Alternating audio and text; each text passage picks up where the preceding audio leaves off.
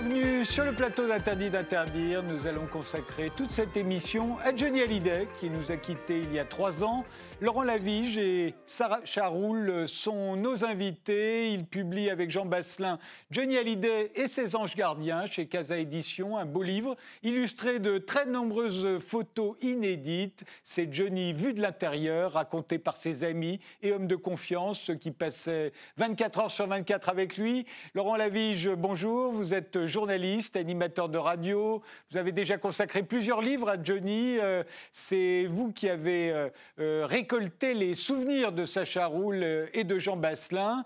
Et à votre gauche, il y a Sacha Roule. Vous, vous avez travaillé pendant 17 ans pour Johnny. Vous avez tout vu, tout entendu. Vous étiez son manager personnel, son intendant, son inséparable. Vous étiez à sa disposition, à son écoute. Ça a duré de 1960 à 1983. Vous êtes fâché ensuite, puis réconcilié. Quand on lui demandait qui étaient ses vrais amis, il disait n'en avoir que quelques-uns, mais vous étiez toujours dedans. Grâce à vous, on va savoir qui était vraiment Johnny, l'être humain, derrière la star, comme on dit.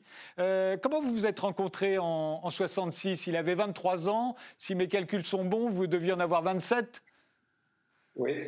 On s'est rencontrés à l'Olympia pendant une répétition. Il répétait à l'Olympia, la, dernière salle donc, euh, du haut.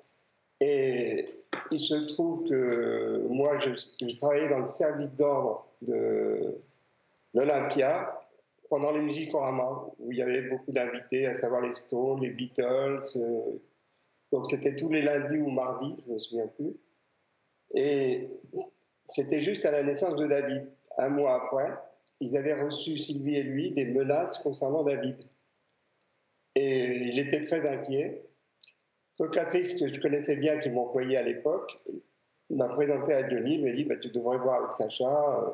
Donc Denis m'a proposé de servir de garde du corps à David pendant quelques temps. Je lui ai dit non, puisque ce n'était pas mon, mon, travail. Tu valait mieux voir la police. Il m'a dit non, pas, ça n'est pas sérieux. C'est simplement pour rassurer Sylvie. Et au bout de, de deux heures de discussion, il m'a convaincu. Et j'ai accompagné David pendant ses promenades pendant euh, deux, trois mois, à peu près deux heures par jour. Et ça s'est très bien passé. Pour me remercier, il m'a demandé de venir avec lui en tournée.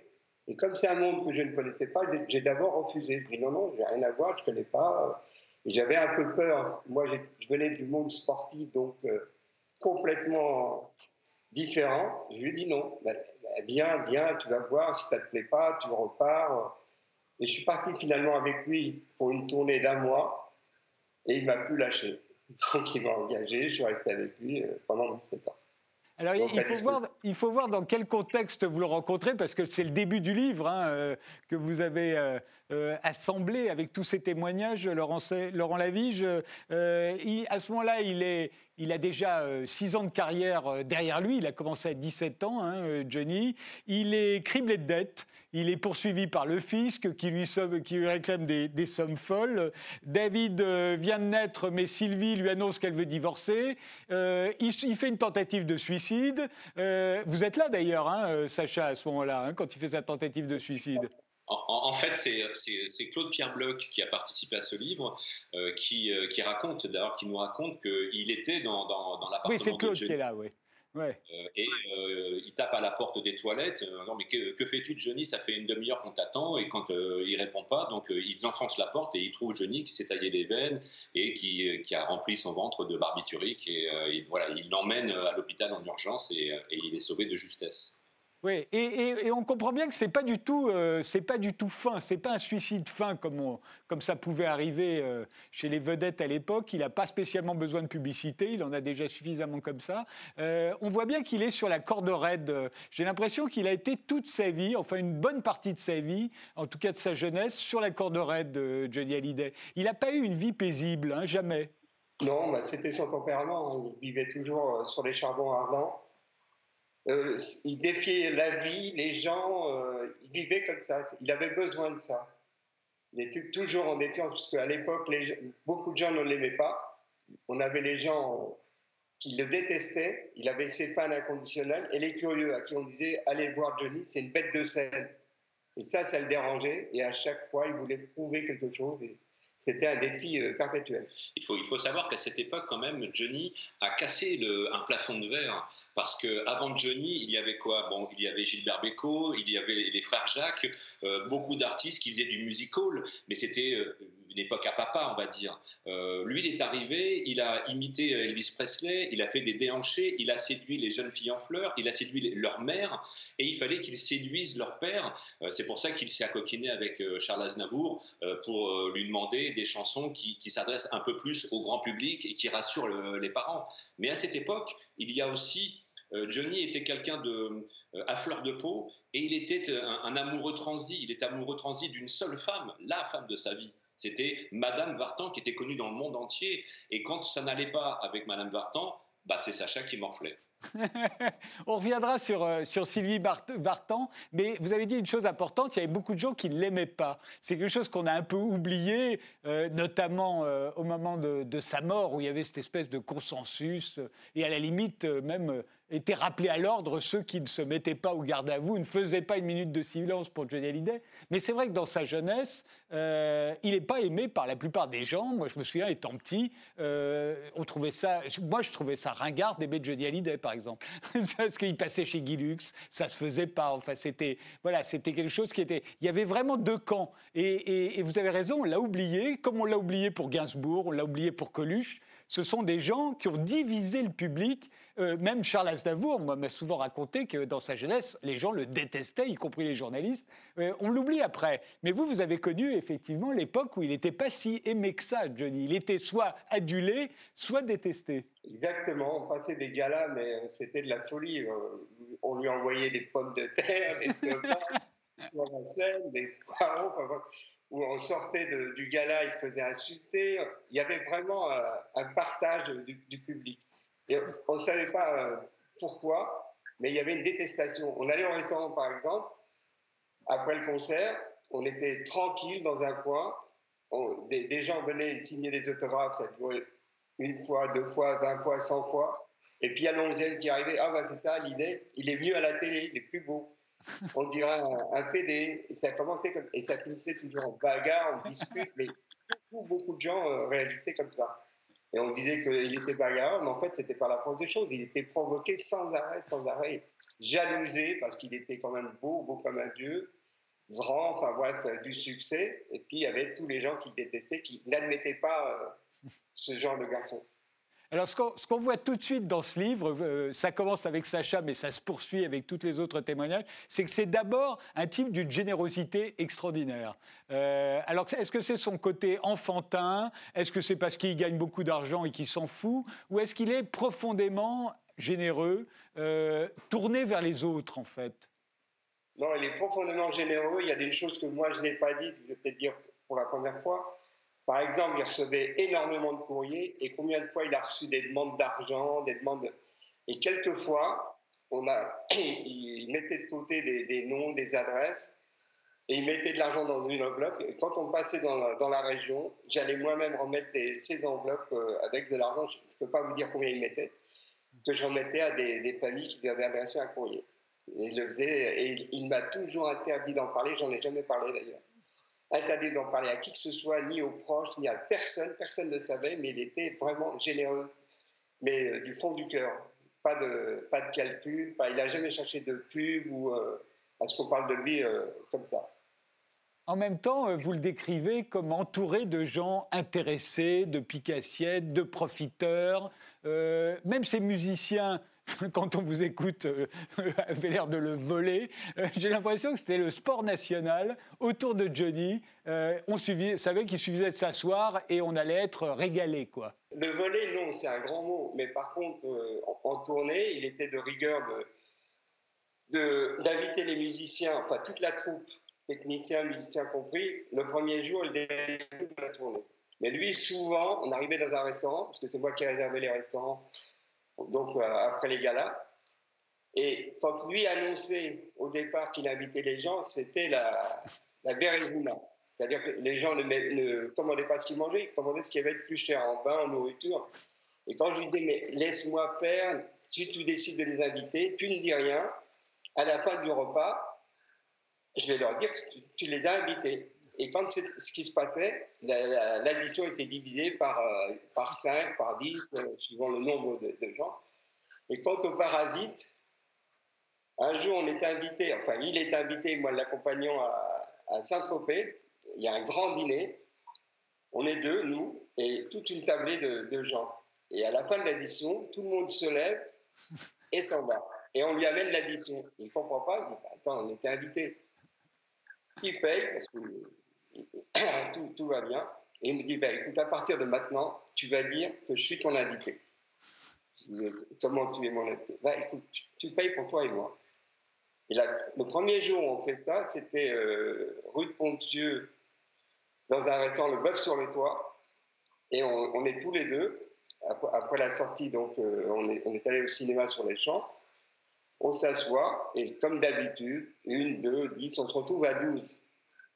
Donc tout le monde dîne, tranquille, tout va bien. Moi, discrètement, je vais payer pour lui et pour moi. Quand il se lève, tout le monde se lève comme d'habitude. Et on franchit la porte et on voit le maître d'hôtel courir après les gens. Mais monsieur, vous n'avez pas payé. Et là, les gens étonnés disent Mais qu'est-ce qui se passe? Ils n'étaient pas habitués. D'un seul coup, on leur réclame l'addition. Et lui est mort de rire. Il me dit, en sortant, donc on est tous les deux dans la voiture, il faut qu'on continue, c'est super, mais plus par rigolade que par euh, économie. Et ça dure 5-6 euh, mois. Au bout de 6 mois, il me dit Je t'aime bien, mais j'en ai marre parce qu'on se retrouvait que tous les deux. Les gens, ils ont connaissance de ça. On est comme de pestiférés. Et lui, il n'aime pas ça. Il me dit Non, non, on recommence à payer. Euh, et on a recommencé euh, comme d'habitude. Et les gens sont revenus comme d'habitude. Mais Laurent, ils sont Laurent Lavige, tous les autres qui témoignent racontent les mêmes histoires, enfin des histoires similaires. Hein. Oui, alors moi j'ai une histoire par rapport à, sa générosité qui est plutôt dingue. C'est euh, à une époque, je produisais des artistes et je suis parti en tournée avec, euh, avec Johnny pendant trois mois. Euh, et donc je côtoyais Johnny, euh, voilà, on, discutait euh, par bribes comme ça. Et puis à la dernière soirée, c'était la toute dernière date, on fait un direct sur TF1. Euh, c'était dans l'émission de, la fureur de, l'été avec Arthur. Et à la fin de l'émission, on se retrouve et on discute. Laetitia, qui avait 19 ans, venait de rencontrer Johnny, c'était en 95. Et euh, donc, on se retrouve avec Johnny, euh, Laetitia euh, et puis mon artiste et on discute. Et à un moment donné, je, revenais des États-Unis et j'avais acheté une bague, un, turquoise, mais 2 dollars sur le, territoire navarro. Et donc, Laetitia voit cette bague, elle me dit Ah, elle est super belle ta bague, donc je la retire et je lui donne. je lui dis Elle laissait, elle me dit Elle est super belle. Je dis bah, Si tu veux, je te la donne. Enfin, 2 dollars. Enfin. Et là, Johnny, tout d'un coup, voit ça très très gêné et il, regarde autour de lui, il regarde, il regarde sa main et là il avait une bague mais un truc à 40 000 euh, euros, il l'enlève et il me dit bah tiens je te la donne, c'est cadeau. Je dis mais non, il me dit mais si je peux pas faire, euh, il me dit tu as donné un cadeau à ma femme, tiens je te donne un cadeau. Il n'avait pas la mesure de l'argent en fait, c'était cadeau cadeau. Et ça, je l'ai refusé bien évidemment, hein, mais euh, c'était. Et puis dans la foulée, c'est bien, on part, j'ai mon yacht, on part en Crète, et là-bas j'ai loué des motos. Si tu veux bien, je prends une moto pour toi et on part en bécane. Voilà. C'était. Il, avait des, amis de circonstance, et je pense qu'il pouvait tout donner à ces gens-là. Mais en même temps, moi, je me souviens, quand je l'avais interviewé, euh, j'avais dit, j'ai l'impression que votre vie, ça a été votre anniversaire tous les jours. C'est vrai, partout il arrivait, c'était son anniversaire. Tout le monde était content de le voir. Euh, tout le monde avait envie de lui donner un cadeau, euh, comme vous, comme vous l'avez fait euh, pour sa femme. Vous l'auriez peut-être pas fait avec la femme de n'importe qui. Vous l'avez fait parce que c'était la femme de Johnny, etc. Et je lui dis, ça doit être fatigant quand c'est votre anniversaire tous les jours. Et il m'avait dit, vous pouvez pas savoir. Il me dit, c'est horrible. parce que vous êtes tout le temps, finalement, tout le temps sollicité, tout le temps le centre de l'attention. il ne pouvait pas avoir une journée normale j'ai l'impression, de Johnny Hallyday. C'est pour ça qu'il adorait les États-Unis, où c'était un illustre inconnu. On arrivait quelque part, euh, dérangé par personne, personne ne le reconnaissait. Il vivait une vie paisible, tranquille, il rêvait de ça. Ça, il adorait. Il m'avait dit aussi que ce qu'il aimait beaucoup quand il était à l'étranger, c'est d'aller dans les supermarchés. Parce qu'au fond, il n'avait jamais pu aller dans les supermarchés. Depuis qu'ils existaient, il était connu, il était célèbre, il ne pouvait pas y aller. C'était son grand plaisir de pouvoir aller dans un supermarché, de regarder dans les rayons ce qu'il y avait. C'était une fête pour lui. Exactement, on faisait les, les les supermarchés. Surtout quand euh, il nous est arrivé, euh, quand on a fait le raid euh, où on réservait des, appartements dans des, hôtels. Et il aimait cuisiner, donc on allait faire les courses comme tout le monde est là, personne ne dérangeait, il faisait ses courses, il nous faisait la cuisine, des salades, des petites choses simples. Mais c'était fabuleux, quoi. Il était très, très, très heureux. Alors, restons un instant sur l'argent, parce que vous racontez des tas de choses très, très amusantes dans ce livre. Il a gagné énormément d'argent, Johnny, et très vite, hein, puisqu'il a 17 ans quand il commence. Euh, il est extrêmement dépensier, on a l'impression. Euh, il veut tout le temps vous convaincre de vous occuper de l'argent. Vous voulez surtout pas, parce que vous n'êtes pas comptable. Euh, et puis, vous pouvez pas être à la fois son employé et son, patron, comme vous dites. Mais c'est vous qui allez lui, lui chercher un peu son argent de poche, quand même. Et, et on a l'impression que ça file à toute allure et que, au fond, quand vous le rencontrez, il doit de l'argent aux impôts, et pas qu'un peu, hein, il, en doit, il en doit un sacré paquet. Et j'ai l'impression que toute sa vie, en fait, ça va être la même course. Euh, quand vous l'avez rencontré, il est obligé de faire 300 galas. À l'époque, on ne dit pas encore des concerts, on dit des galas. 300 galas par an pour rembourser le fisc. Euh, et, euh, et j'ai l'impression que toute sa vie, ça va être ça. Il va courir après l'argent qu'il a déjà dépensé, en fait. Il n'avait pas la mesure de l'argent, parce que lui, euh, il a eu des comptables ou des gens, des hommes d'affaires qui s'occupaient de lui et qui lui refusaient rien, qui étaient incapables, par crainte ou je ne sais quoi, incapables de lui dire tu ne peux pas t'acheter ça. Ils disaient comme des caprices, mais ils acceptaient au lieu de lui dire non, tu ne peux pas, euh, parce qu'on n'a pas les moyens. Ils se débrouillaient pour lui acheter. Il pouvait acheter deux, trois voitures dans la même journée parce qu'il avait vu une Rolls, une Lamborghini ou une Ferrari, on ne lui refusait pas. Sauf que quand il fallait, euh, comme ce n'est pas de l'argent qui sortait tout de suite, il lui suffisait justement par son nom de dire envoyez la facture à mon bureau, c'est ce que faisaient les, les garages ou les, ceux qui vendaient les voitures. il n'y avait pas de problème avec lui puisque c'était un nom. Et les comptables se débrouillaient. Et puis c'était la course. Après, pour, payer euh, ces voitures, il fallait faire de plus en plus de galas parce que par rapport, les, sommes de, de l'époque n'étaient pas comparables. C'était de 25 000 francs de l'époque par gala ou 30 000 francs, donc ça, n'était rien par rapport au prix de, ces voitures. Donc c'était toujours la course en avant.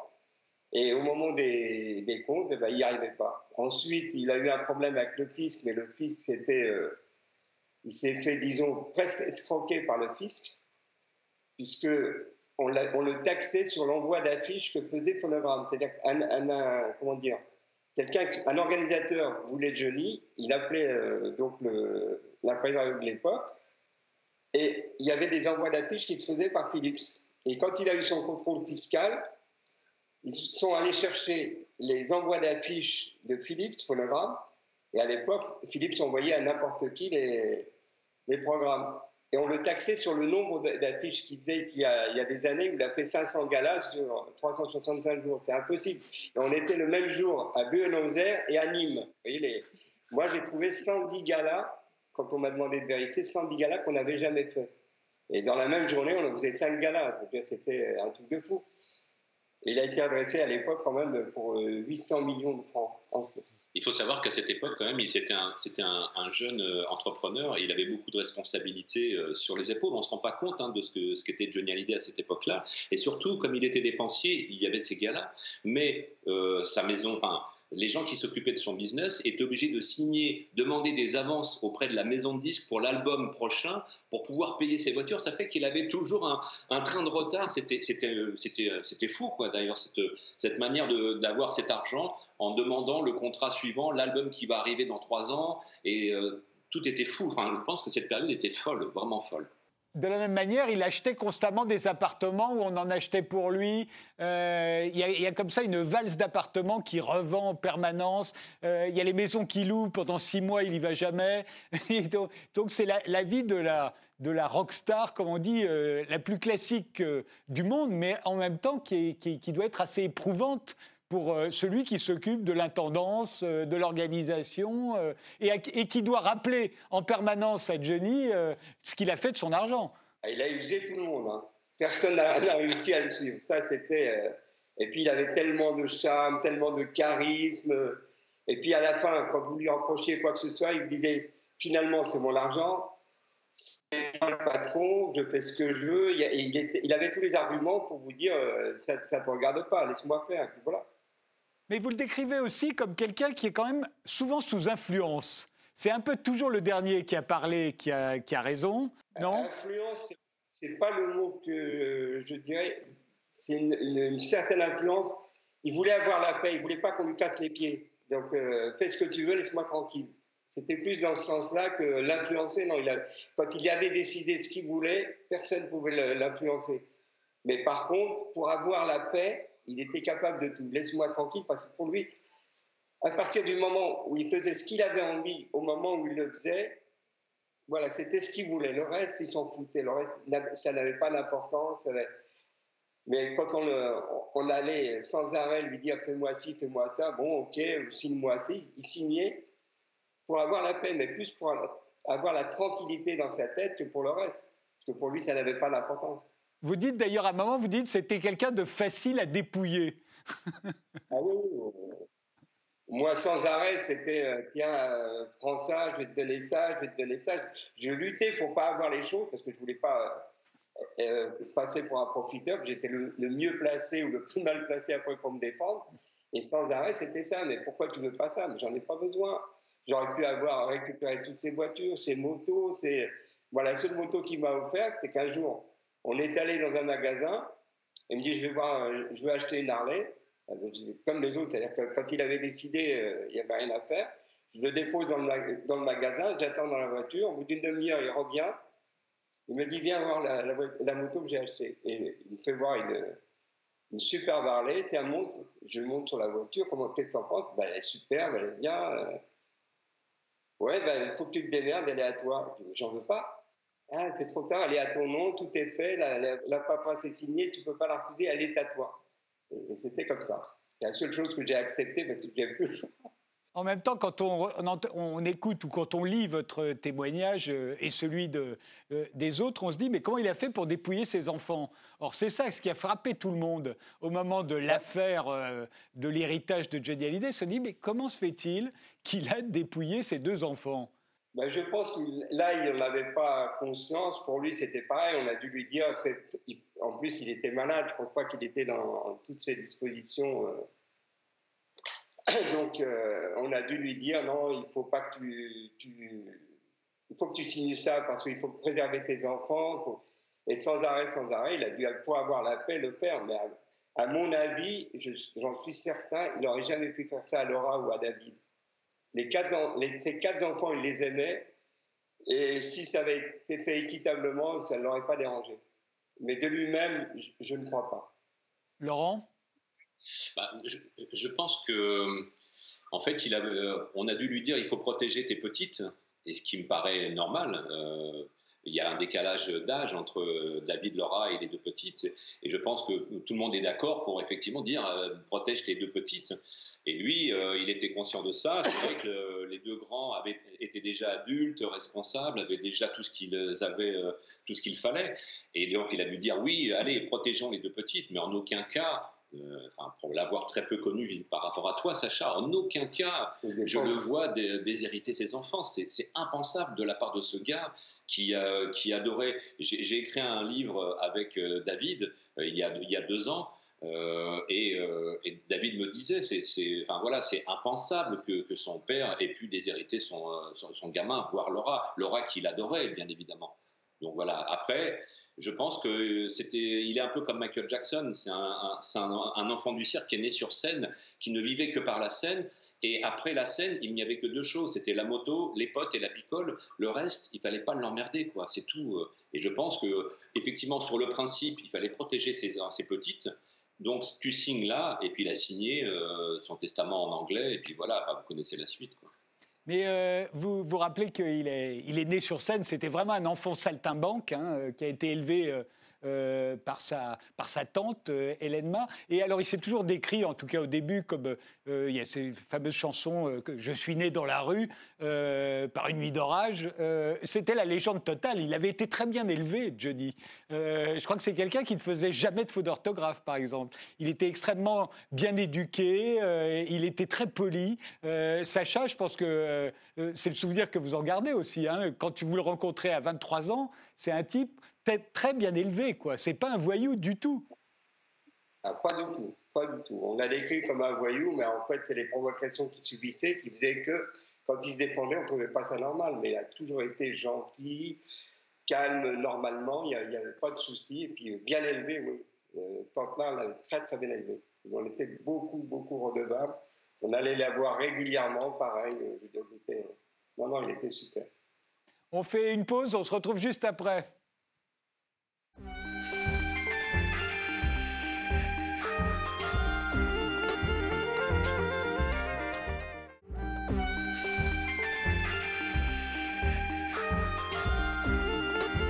Nous sommes toujours avec euh, Laurent Lavige et Sacha Roule euh, qui publie Johnny Hallyday et ses anges gardiens. Vous parliez de, Sylvie Vartan. Euh, vous êtes tous les deux d'accord pour dire Sylvie Vartan, ça a été le grand amour de sa vie. Johnny Hallyday, ils sont restés mariés une bonne quinzaine d'années. Hein, et alors, il y a des photos très très belles dans ce livre, des photos inédites, hein, des photos que vous preniez au jour le jour.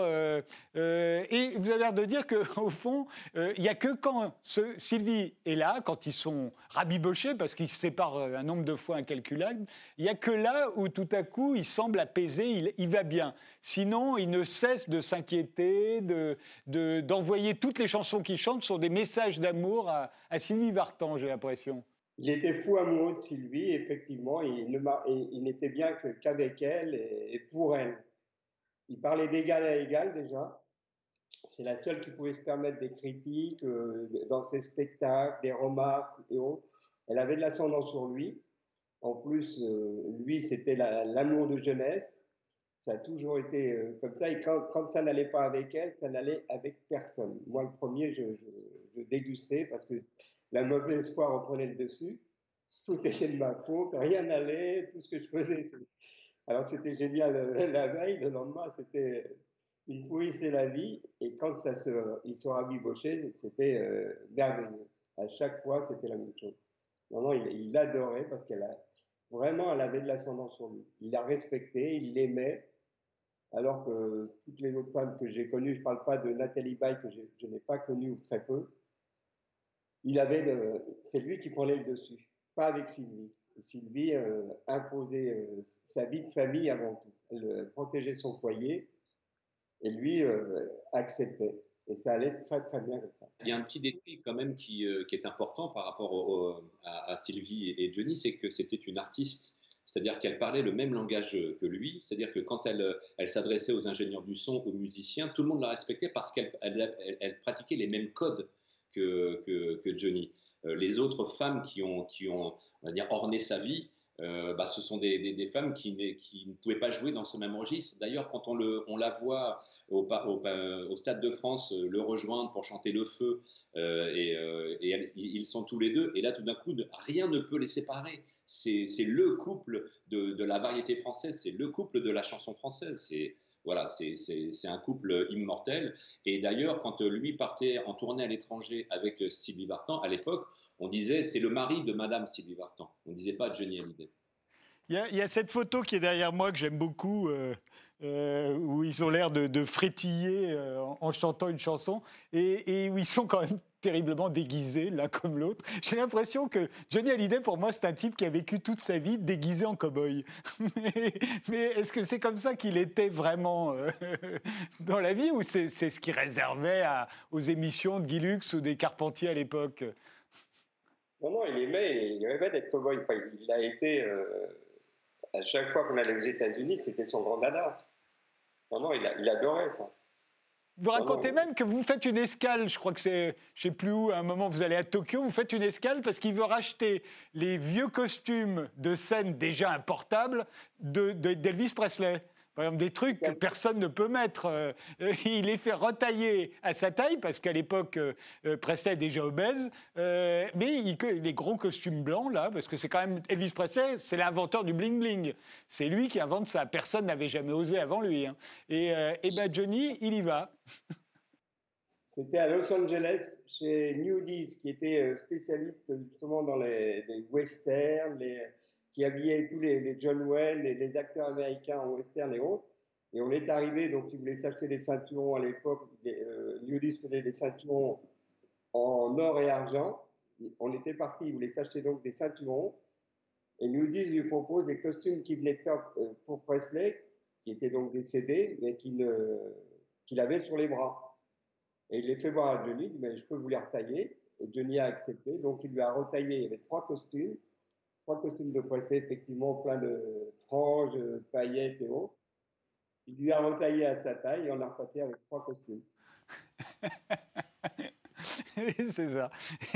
Et, euh, à propos des femmes, euh, je crois que c'est vous qui dites, euh, Sacha, c'était un séducteur, c'était pas un jouisseur. Qu'est-ce que vous entendez par là? Bien qu'on le, on le, on, le catalogue comme un prédateur qui court tout le temps, pas du tout. Il aimait charmer en fait, il aimait bien charmer les, les femmes, il aimait qu'on l'aime, mais ça n'allait souvent pas plus loin que ça. Hein. Une fois qu'il était arrivé à séduire, ça lui convenait, ça, ça lui suffisait.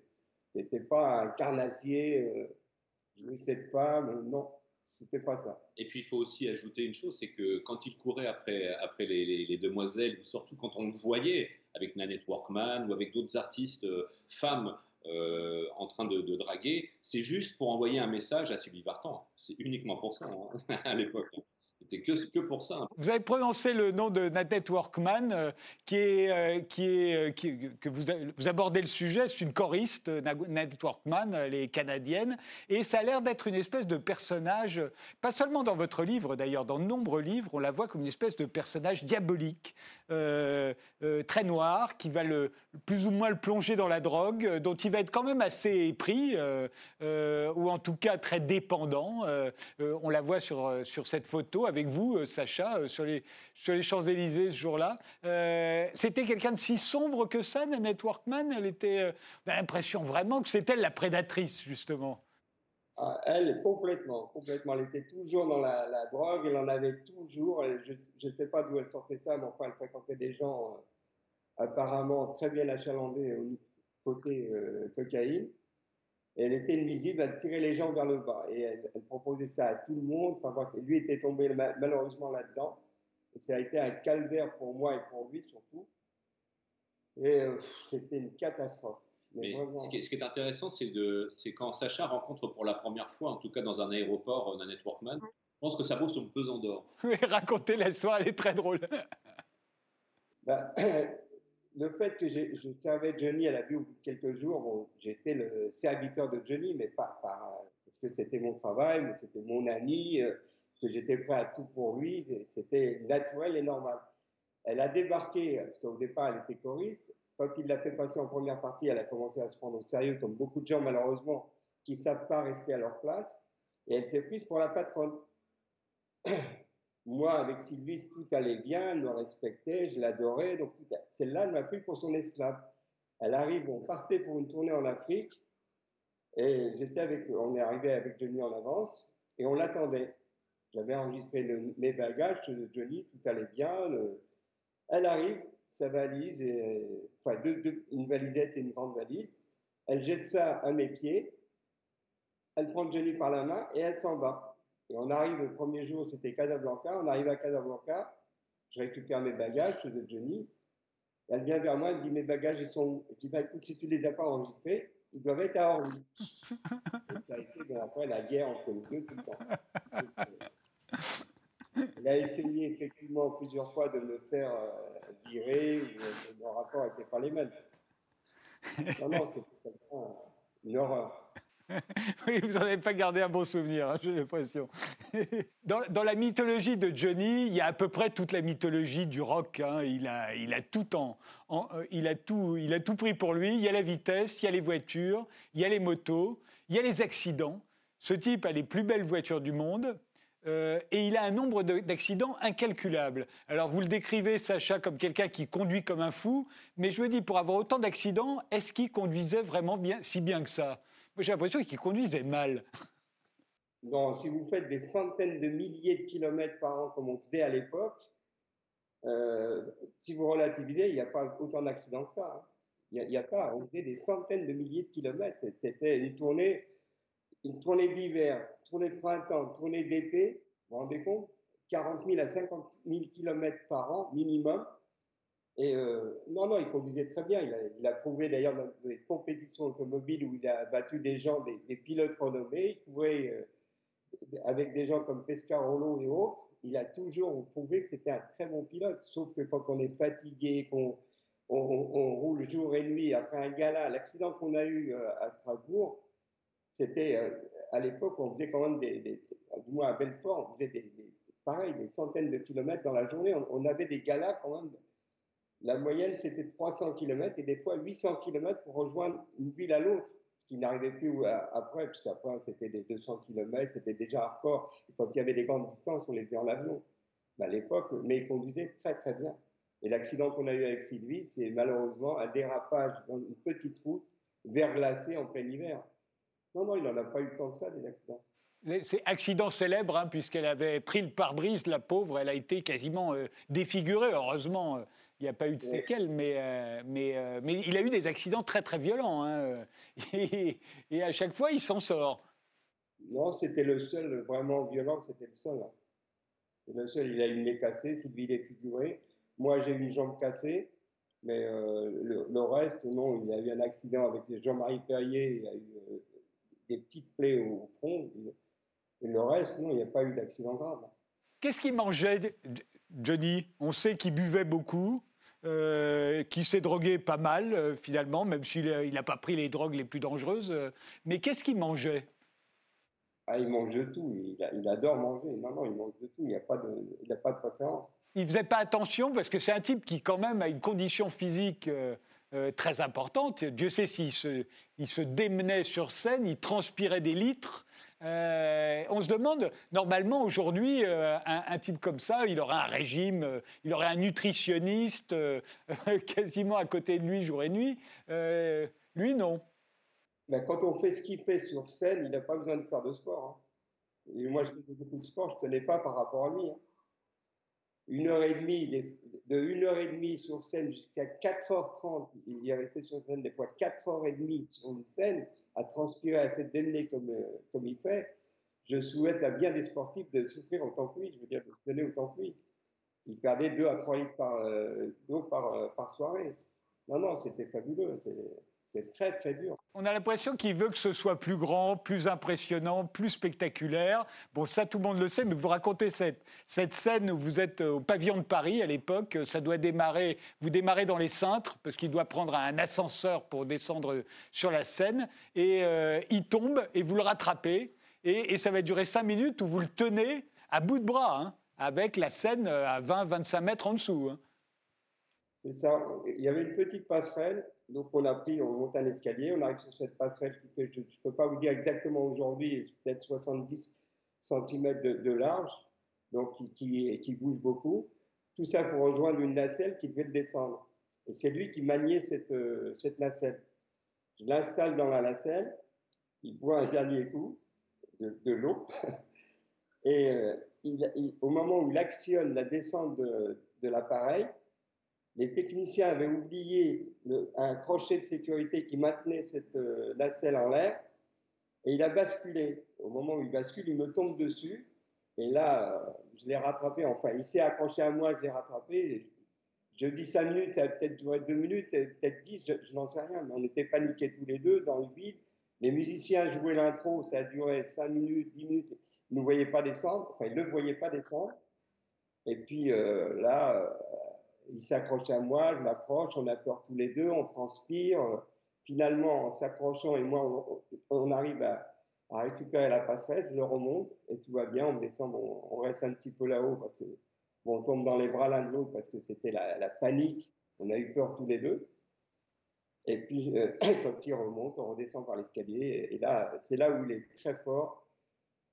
Il a attaqué le spectacle comme si de rien n'était, personne n'a rien vu jusqu'à la fin. Après, dans la loge, bon, récupération, mais chapeau. Laurent, euh, vous avez écrit des livres consacrés à Johnny, vous, vous l'avez interviewé. Euh, c'est un type, on a, c'est fou même qu'il soit resté vivant jusqu'à l'âge où il est resté vivant. On a l'impression qu'il a, il avait frôlé la mort un nombre de fois incalculable. Mais peut-être pas tant que ça. C'est peut-être arrivé ce jour-là, le jour de l'accident très violent que nous racontait Sacha, et puis pas plus que ça, peut-être. Euh, j'en sais rien. Non, mais c'est euh, après, c'est, euh, je pense, c'est euh, un zoom sur une époque. je pense que dans les années 80, les années 2000 et 2010, tout était organisé, tout était professionnel, il s'était assagi. donc la vie était beaucoup plus plan-plan, plus tranquille de la part de Johnny. effectivement, euh, la période de, Sacha euh, dans les années 60-70, vous imaginez euh, pour tous ce qu'a été le début des années 70, ça a été mais le chaos total, une explosion d'essence, de liberté, de la musique, Jimmy Page, les Zeppelin, le blues, le blues blanc, et tout ça, en fait, c'est la drogue, Woodstock, enfin voilà, il y, a eu, un melting pot de choses qui ont fait que Johnny est devenu ce qu'il est devenu. C'est lui qui a apporté tout ça en France. Il a toujours été avec des, gens qui l'ont aidé, Philippe Labro, enfin voilà, des, auteurs euh, journalistes euh, intellectuels, intelligents, qui l'ont toujours amené un tout petit peu en avance sur son temps, mais pas trop, juste ce qu'il faut. Euh, il faut savoir qu'au départ, il décriait les hippies, et après, lui, il est devenu sur un album Jésus-Christ est un hippie. Enfin voilà, il a réussi à tourner sa veste tranquillement, et les gens pensaient que c'était bon, que c'était vrai, qu'il il est trop fort. Johnny est quelqu'un de très très fort, je pense, dans, dans ce genre de choses, et effectivement, il a a aimé euh, vivre la vie euh, qu'il a choisie, mais je pense que c'est un, euh, fantasme aussi, hein, le fait de dire que Johnny a failli mourir plusieurs fois. Il a vraiment, c'était une légende. Voilà, c'est une légende plus qu'autre chose. Regardez, il a fait une course de, voiture, une course de côte avec des, professionnels. Nous, on arrivait le lendemain d'un gala. Donc, il est fatigué, il n'a pas dormi, rien. Au moment où la course a lieu, il, il a fait le, c'est à autant, je crois. Il a fait la, course une fois pour voir. Et il est dans sa voiture. Son directeur sportif, qui s'appelait Henri Chemin, lui dit Ne prends pas, t'es fatigué, prends pas de risque. C'était sur les Mustangs. Ne prends pas de risque, c'est pas la peine, t'es là, t'es fatigué, ne le fais pas. Il est dans sa voiture. Je suis à côté de lui avec la bouteille d'eau. Je lui donne la voir. Il me dit euh, Tu entends ce qu'il dit Et il entendait les autres pilotes, les pilotes professionnels qui, qui, sont là depuis huit jours, qui ont reconnu le terrain plus, d'une fois, toute la semaine, ils ont fait ça. Qu'est-ce qui vient nous faire chier, ce chanteur? Il ne peut pas aller chanter et, arrêter de nous passer les pieds. Et il dit, tu vas voir, tu vas voir ce que je vais leur, faire voir, parce qu'ils me prennent pour un con, tu vas voir.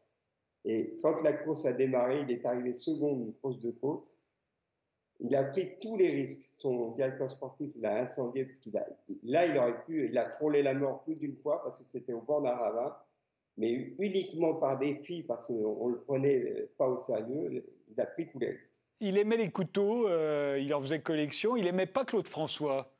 Vous dites, il aimait pas Claude François. C'est comme ça. Vous vous racontez pourquoi d'ailleurs? Parce qu'on a eu les mêmes techniciens et souvent les mêmes musiciens. Et à chaque fois, pour, lui parler de Claude François, c'était il est inhumain, il est, c'est un salaud, il nous parle mal. Il y a un, ingénieur du son qui nous raconte qu'un jour, en plein concert, ce Claude François, il, avait allé euh, sur la fin de sa carrière, enfin avant sa mort, le pauvre, il, s'occupait d'une agence de mannequins, d'un journal, pas podium, donc, il avait très peu de, temps pour, euh, faire son, métier d'artiste. Il arrivait au dernier moment au gala et il répétait, donc euh, les gens étaient encore dehors à 20h30, 21h. Et un, soir, il s'en prend donc à un ingénieur du son qu'on a eu. Il a traité de tous les noms en plein spectacle parce qu'il n'avait pas eu le temps. Le son est mauvais, t'es un con. Il a arrêté le spectacle, il a engueulé devant tout le monde. Humilié. Et Johnny, on peut lui reprocher beaucoup de choses, mais il est très humain, très, il respecte tout le monde. Et il ne l'aimait pas pour ça. Donc, quand on le rencontrait, qui était normal, va, il faisait le même boulot, il avait de l'admiration, de toute façon, pour le travail de, de qui était un, très grand professionnel. Et il le détestait par rapport à ça. Et puis, il est arrivé une petite anecdote un jour dans une boîte, l'aventure, un restaurant qui est au point des Champs, enfin, près des Champs-Élysées, près de l'étoile. Et Johnny, c'est lui qui conduisait, me dépose avec une, copine qu'on avait. Et il est arrêté euh, par quelqu'un, donc euh, à l'entrée du restaurant. Il commence à bavarder. Moi, je monte avec euh, cette personne au restaurant, premier. Et dès qu'on, une très belle femme, au bout de cinq minutes, un garçon lui amène un, papier avec un numéro de téléphone, numéro de téléphone de Claude François. Comme je suppose, comme elle était jolie, c'était pour son journal ou son agence de mannequin. Cinq minutes après Johnny monte, la fille lui dit, et là il devient fou de rage, il veut aller lui casser la figure, finalement je le calme, ça se calme, il va voir ce qu'il peut lui faire. Et pendant un certain temps, comme à l'époque, il y avait trois, quatre restaurants à Paris où on allait les uns les autres à tous les gens du spectacle, fatalement, on se croisait. Et Johnny, il l'avait clamé qu'il avait cassé la figure. Et, on avait le secrétaire, enfin, il y avait le secrétaire de Coco qui, qui envoyait, qui allait dans les restaurants pour savoir si on n'avait pas réservé, si on n'était pas là le même soir. Enfin, ça a duré un certain temps. Est-ce qu'il aimait les animaux, Johnny? Oui, les chiens surtout. Ah oui. Et les enfants, il aimait les enfants? Je ne parle pas des siens là, mais des, enfants en général? Oui, oui, il a fait beaucoup de choses pour les enfants. Mais pareil, il n'aimait pas en parler, il n'aimait pas. Euh, il ne faut pas oublier qu'il a été abandonné, il avait deux ans, hein, abandonné par son père. D'ailleurs, quand euh, Jean Basselin a travaillé avec lui, euh, quand ils étaient Villa Molitor, ils vivaient ensemble et Jean avait sa fille, Julie, Julie Basselin, qui, vivait avec toute cette famille. et, et dans le livre, elle le dit, il n'a jamais fait de différence entre Laura et, Julie. C'était vraiment il, adorait les enfants. C'était quelqu'un de, bah voilà, de un père aimant, euh, normal, quoi. Et est-ce qu'il est s'ennuyait quand il ne travaillait pas?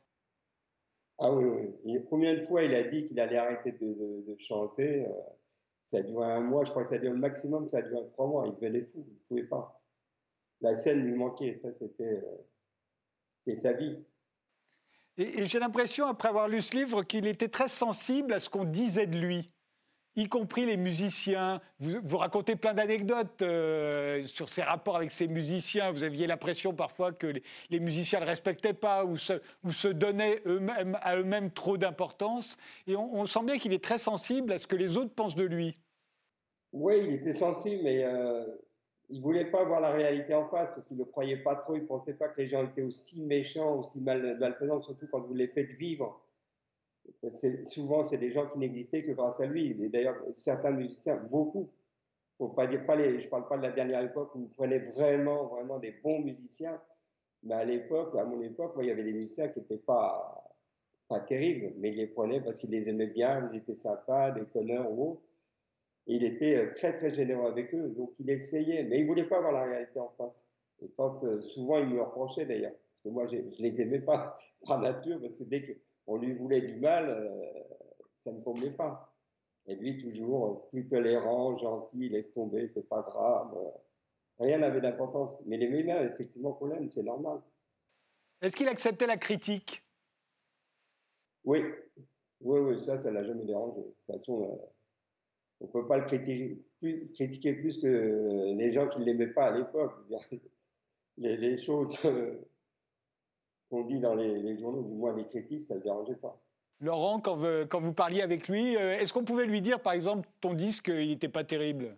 En fait, il y a beaucoup de gens qui, euh, qui, euh, qui lui disaient ce qu'il avait envie d'entendre.